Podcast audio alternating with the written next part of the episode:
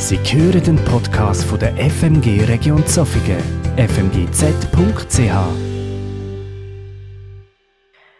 Beim Vorbereiten ist es mir auf dem Herz gelegen, diese beiden Themen, der eidgenössische Dankbuß und Betttag auf der einen Seite und die Auseinandersetzung mit dem Heiligen Geist als Teil der Dreieinigkeit auf der anderen Seite miteinander zu verbinden.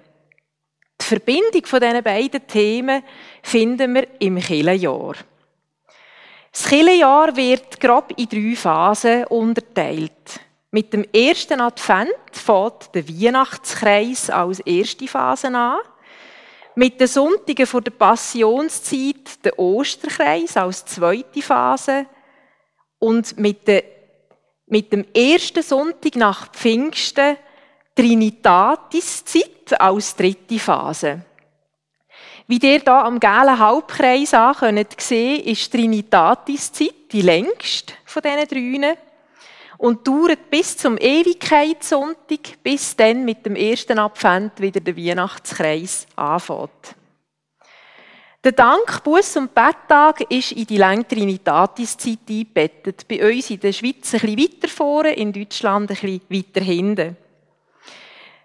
Wie ein paar jetzt vielleicht schon aus diesem Wort herausgehört haben, hat das etwas mit der Dreieinigkeit zu tun, die man auch Trinität nennt.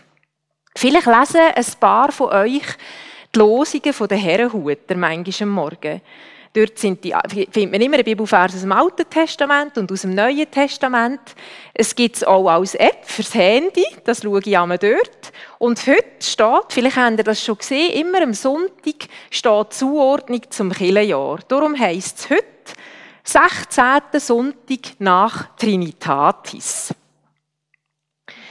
Trinitatis, das habe ich jetzt hier noch eingefärbt, der erste Sonntag nach Pfingsten, wird auch Dreieinigkeitssonntag genannt. Nachdem im Weihnachtskreis der Fokus eher auf dem Schöpfungs Schöpfungswerk von Gott Vater liegt und im Osterkreis auf dem Versöhnungswerk von Jesus Christus, ist in Pfingsten steht wie das Wirken vom Heiligen Geist im Mittelpunkt. Und darum ist das der Zeitpunkt, wo nachher, wo das Werk von der Dreieinigkeit wie vollendet ist, dann der Trinitatis-Kreis kommt. Die Zeit, wo man ganz besonders Augenmerk auf die Dreieinigkeit legt. Also eigentlich ein idealer Zeitpunkt, dass wir uns in diesem Zeitfenster vom Kirchenjahr speziell mit der Dreieinigkeit und auch im Wirken vom Heiligen Geist auseinandersetzen. Passend zum Dank, Buß und Betttag hat meine Predigt einen Dank, Buß und Bitteteil. Den Dankteil habe ich überschrieben mit Dank für Gottes unermessliche Liebe. Der dreieinige Gott lebt vor, was Liebe bedeutet und verschenkt sich in seiner bedingungslosen Liebe an uns Menschen. Das wird zum Beispiel deutlich in 1. Johannes 4 in den Versen 9 und 13, wo steht, Gottes Liebe zu uns ist für alle sichtbar geworden, als er, Gott Vater, seinen einzigen Sohn in die Welt sandte, damit wir durch ihn leben können. Dass wir mit Gott verbunden bleiben und er mit uns, wissen wir, weil er uns seinen Geist gegeben hat. Da ist also jede Person von der Dreieinigkeit separat erwähnt und gleich verbinden sie sich in, dem Gemein, in dieser gemeinsamen Liebesmission. Ich habe vorher die drei Killenjahrphasen erwähnt, wo der Fokus manchmal eben vielleicht ein bisschen mehr auf die eine Person von der Dreieinigkeit gelegt wird und dann wieder auf die andere. Tatsache ist, dass Dreieinigkeit ein Geheimnis ist, das unser Vorstellungsvermögen sprengt. Die Bibel sagt, es gibt nur einen Gott. Aber der ein Gott existiert von Ewigkeit zu Ewigkeit in drei Personen. Vater, Sohn und Heiliger Geist. Und doch ist es nur ein Gott. Ein paar, habe ich manchmal so ein bisschen den Eindruck, stellen sich die Einigkeit in diese Richtung vor. Zuerst war da Gott Vater, der die Erde geschaffen hat und im Alten Testament die Hauptrolle spielt. Dann, so Weihnachten, Ostern, ist der Jesus dazugekommen und ab Pfingsten schließlich noch der Heilige Geist. Aber die Bibel zeigt uns ganz ein anderes Bild. Die Bibel zeigt uns, dass von Ewigkeit zu Ewigkeit Dreieinigkeit gemeinsam am Werk war. Vielleicht manchmal ein bisschen versteckt. Wir lesen schon im Schöpfungsbericht, wie Gott zu sich sagt, lasst uns Menschen machen. Oder wo steht, der Geist von Gott ist über dem Wasser geschwebt. Der Heilige Geist und Jesus sind auch zu alttestamentlichen Zeiten schon aktiv gewesen. Wo Jesus Mensch geworden ist und am Kreuz gestorben ist, oder dann, wo der Heilige Geist ist ausgossen wurde, sind das ganz besondere Momente von der Geschichte von Gott mit den Menschen, weil Gott dann etwas noch Intimeres und Persönlicheres von sich offenbart hat. Noch mehr gezeigt hat, wie er ist, wie er liebt und wie, wie fest wir Menschen ihm am Herz liegen. Immer getrieben von dieser Sehnsucht, dass Menschen sich auf die göttliche Liebe einlösen und wahres Leben und Erfüllung finden, Befreiung erfahren und ewiges Leben empfinden. In einer Rechnung ausgedrückt bedeutet Einigkeit, Eins und eins und eins ist eins. Da wird deutlich, wie schwer das für uns zu begreifen ist. Nicht die Logik ist die Antwort, sondern die demütige Erkenntnis, dass nicht alles mit unserer menschlichen Logik erklärbar ist. Jede Person von der Dreieinigkeit kann eigenständig handeln und denken und ist doch untrennbar und unauflöslich mit den anderen verbunden. Über kaum ein anderes Thema haben die Christen in den frühen Jahrhunderten so viel brütet und gestritten wie über die Einigkeit. In den ersten Jahrhunderten der Christenheit hat man lange Konzile abgehalten und sich zum Beispiel gefragt, ja, ist denn nicht der Vater dem Sohn übergeordnet? Und so weiter. Ganz viele Fragen. Und jetzt kann man natürlich denken, das ist wieder typisch Theologen, die müssen immer über alles diskutieren und streiten. Und doch sind es eben Fragen, die Kernbereich vom christlichen Glauben berühren, bis heute. Weil nur dann, wenn Jesus Christus auch vollkommen Gott war, hat er wirklich die Macht, meine Schuld zu vergeben. Wenn er nur als Mensch am Kreuz gestorben ist, dann kann er das nicht. Die frühen Kirchenväter haben sich dafür eingesetzt, dass jede Person von der Dreieinigkeit ebenbürtig, dienend und respektvoll neben den anderen steht. Wo die Kirchenführer im dritten und vierten Jahrhundert ihre Lehre von der Dreieinigkeit von Gott erklärt haben, haben sie für das ganz ein spezielles Wort eingeführt. Perichoresis im Griechisch, deutsch Perichorese. Da klingt das ist ein bisschen das Wort Choreografie an, das hat auch einen Zusammenhang, aber Perichorese ist viel mehr als Choreografie. Es beschreibt ein gegenseitiges Durchdringen, miteinander, aufeinander hin, füreinander. Und beschreibt jetzt in diesem Kontext wie die ewig dynamische Liebesgemeinschaft von dieser Dreieinigkeit. Jahrhunderte später hat C.S. Lewis im Blick auf die Perichorese gesagt, ich zitiere nur auszugsweise, der Gott des Christentums ist nichts Statisches, sondern eine dynamisch pulsierende Kraft, ein Leben oder, wenn man es nicht für Blasphemie hält, fast so etwas wie ein Tanz. Das Bild, das ich hier gewählt habe, das Perichorese wie darstellt, zeigt, Dreieinigkeit ist nicht eine starre Theorie. Es ist eine dynamische Kraft, es ist pulsierende Liebe, die sich überströmend verschenkt an uns Menschen. Und das erfüllt mein Herz mit einer tiefen Dankbarkeit. Der dreieinige Gott lädt uns ein, in diese Liebesgemeinschaft einzutreten, an dieser Liebe teilzuhaben oder in dieser Liebe zu wohnen wie wir, oder zu bleiben, wie wir im Neuen Testament immer wieder lesen. Dass wir unsere Liebe auf der Grundlage von dieser unerschütterlichen, unerschütterlichen Liebe, von dieser Dreieinigkeit können entdecken und ganz neu gestalten. Was mir bei diesem Punkt abschließend noch speziell am Herz liegt, mehr mit einer Person von der göttlichen Dreieinigkeit auseinandersetzen, bedeutet nicht, dass die anderen zwei Personen plötzlich nebensächlicher werden. Weil wir den Fokus im Moment auch in unserer Predigtserie auf den Heiligen Geist richten, ist mir manchmal so ein bisschen die Sorge entgegengekommen, dass wir jetzt wegen dem Jesus Christus vernachlässigen.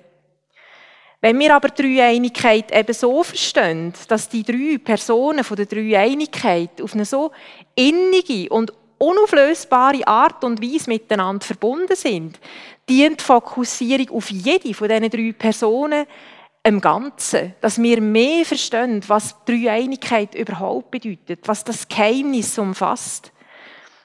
Jesus selber hat ja den Heiligen Geist geschickt, damit wir im Alltag Gott als Tröster und Helfer bei uns haben, dass Gottes Kraft noch viel stärker in uns zur Auswirkung kommen kann. Wir brauchen den Heiligen Geist, dass wir überhaupt verstehen können, was das, was Jesus gemacht hat, bedeutet für unser Leben. Wir brauchen den Heiligen Geist, dass uns die Augen aufgetan werden, wenn wir in Gottes Wort lesen, was Gott zu uns möchte sagen. Uns auf den Heiligen Geist zu konzentrieren, bedeutet, dass wir mehr über einen dreieinigen Gott als Ganzes lehren und tiefer erkennen, wie unendlich groß seine Liebe zu uns ist.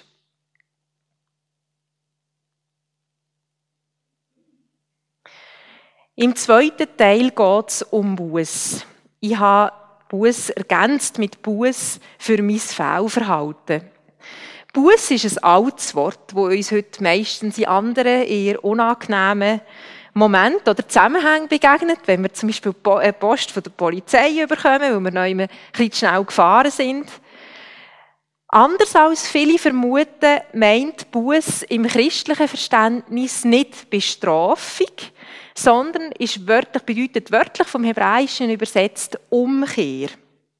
Umkehr mit dem Ziel, dass sich ein Mensch mit seiner ganzen Existenz Gott zuwendet und alles aus dem Weg räumt, wo seine Beziehung zu Gott im Weg steht. Buß für mein Fehlverhalten bedeutet also nicht, dass ich jetzt für mein Fehlverhalten bestraft werde, sondern dass ich parat bin, mein Denken und Verhalten von Gott zu erneuern und zu korrigieren. In meinem Leben ist mir persönlich schon mehrfach schmerzlich bewusst worden, dass ich selber Gottes Wirken in meinem Leben im Weg stehe. Sei es durch Ängste, durch Schuld, falsche Vorstellungen von Gott, Festhalten an Lebenslügen, vielleicht auch Bequemlichkeit und vieles mehr. Auch, weil ich lieber in einer sicheren Distanz zum Heiligen Geist geblieben bin. Weil mich Bericht von ungesunden Extremen oder seltsamen Phänomenen verunsichert und irritiert haben. Es ist mir nicht bewusst um welchen Sagen, dass ich mir damit bringe. Und auch, dass ich mit meinem Verhalten eines der kostbarsten Geschenke abgelehnt habe, wo Gott uns Menschen gibt. In 1. Thessalonicher 5, Vers 19 bis 22 lesen wir, unterdrückt den Heiligen Geist nicht oder anders übersetzt, legt dem Wirken des Heiligen Geistes nichts in den Weg. Verachtet das prophetische Reden nicht, sondern prüft alles, was gesagt wird und behaltet das Gute.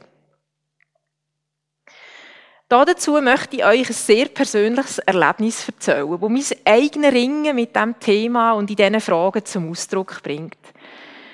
Vor mehr als zwölf Jahren bin ich von einer Freundin zu einem privaten Prophetieabend eingeladen worden. Der hat der Bekannte von meiner Freundin organisiert. Dem sein Freund war aus Südafrika zu Besuch und hat gesagt, ich möchte gerne ein paar Menschen aus deinem Bekanntenkreis mit meiner Gabe von der Prophetie dienen. Ich nenne ihn jetzt in der Fortsetzung einfach Propheten, Einfachheit halber. Er hat sich selber nie so bezeichnet. Zusammen haben sie als Organisatoren entschieden, dass sie einfach einen Kreis von bekannten, also Personen, die sie kennen, einladen und die jeweils einen Gast dürfen mitbringen. Die Einladung von meiner Freundin ist sehr überraschend gekommen, weil ich mit ihr schon länger keinen engeren Kontakt mehr hatte.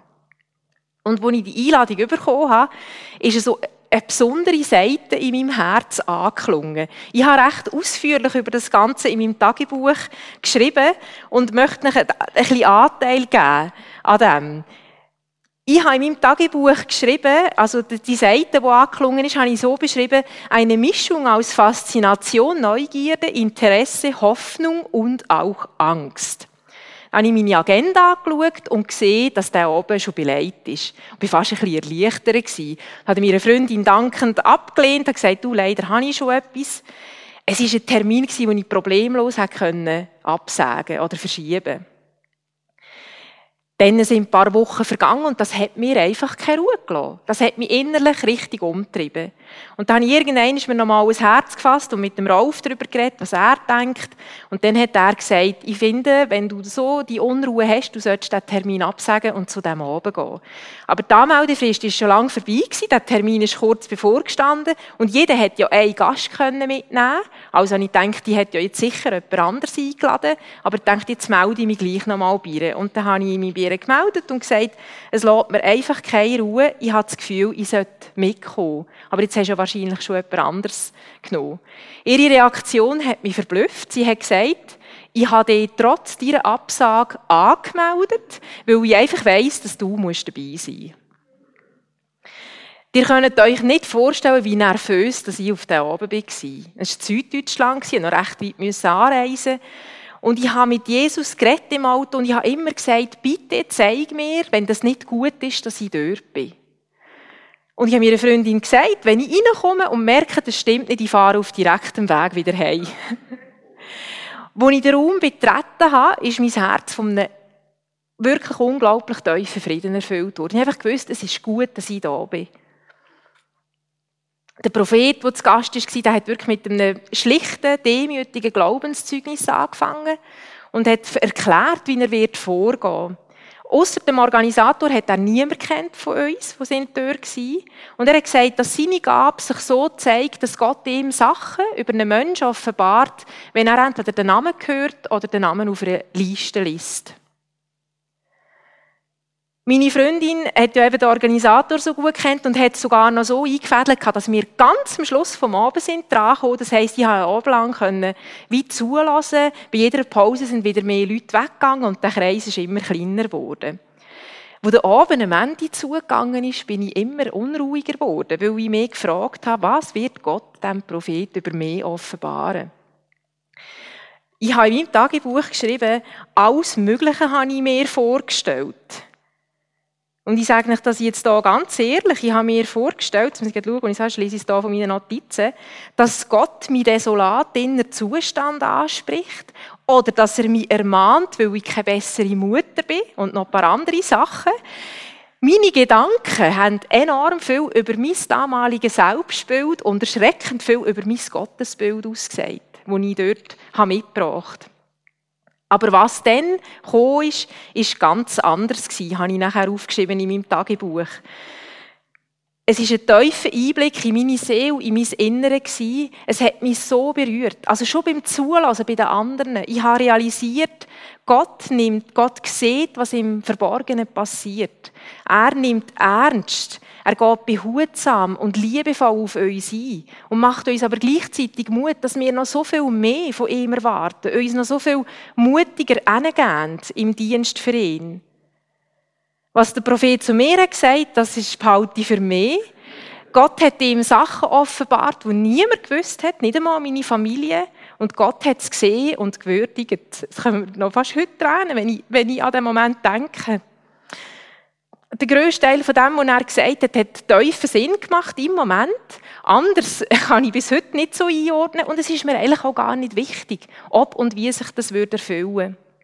Ich habe dann nochmal aufgeschrieben, einfach noch so ein paar Splitter für euch. Der Abend war nicht nur in Bezug auf mich persönlich interessant, gewesen, habe ich schon vor zwölf Jahren aufgeschrieben, sondern es war für mich ein Blick in Gottes Herz. Gewesen. Der Abend hat mein Gottesbild durchgerüttelt wie kein anderer vor und nachher.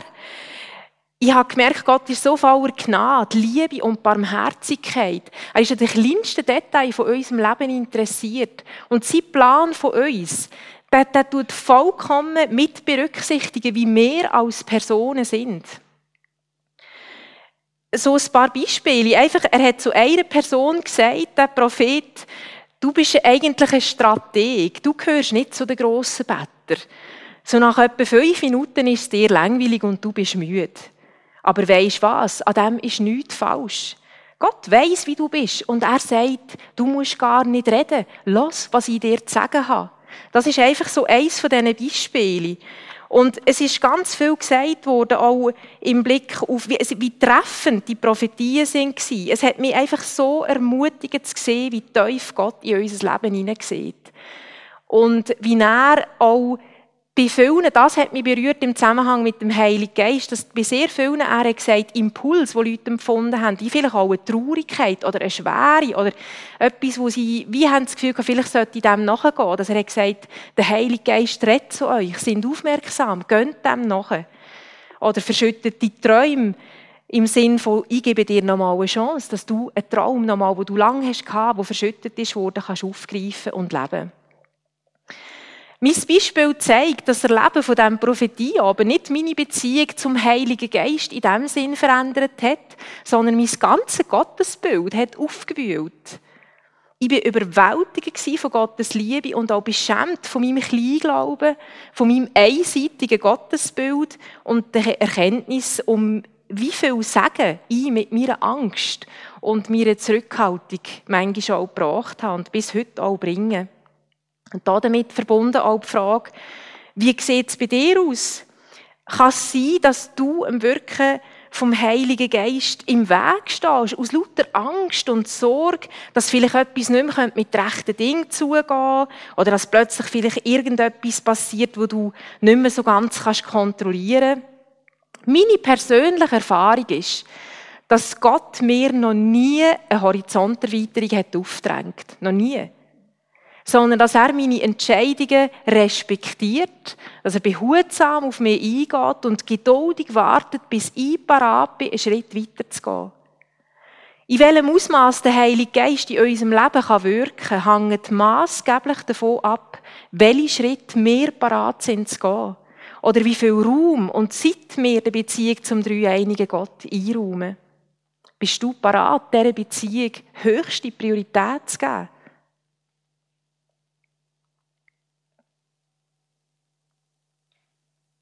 Damit kommen wir zum letzten Teil, den ich überschrieben habe mit Bitte für offene Herzen und Mut.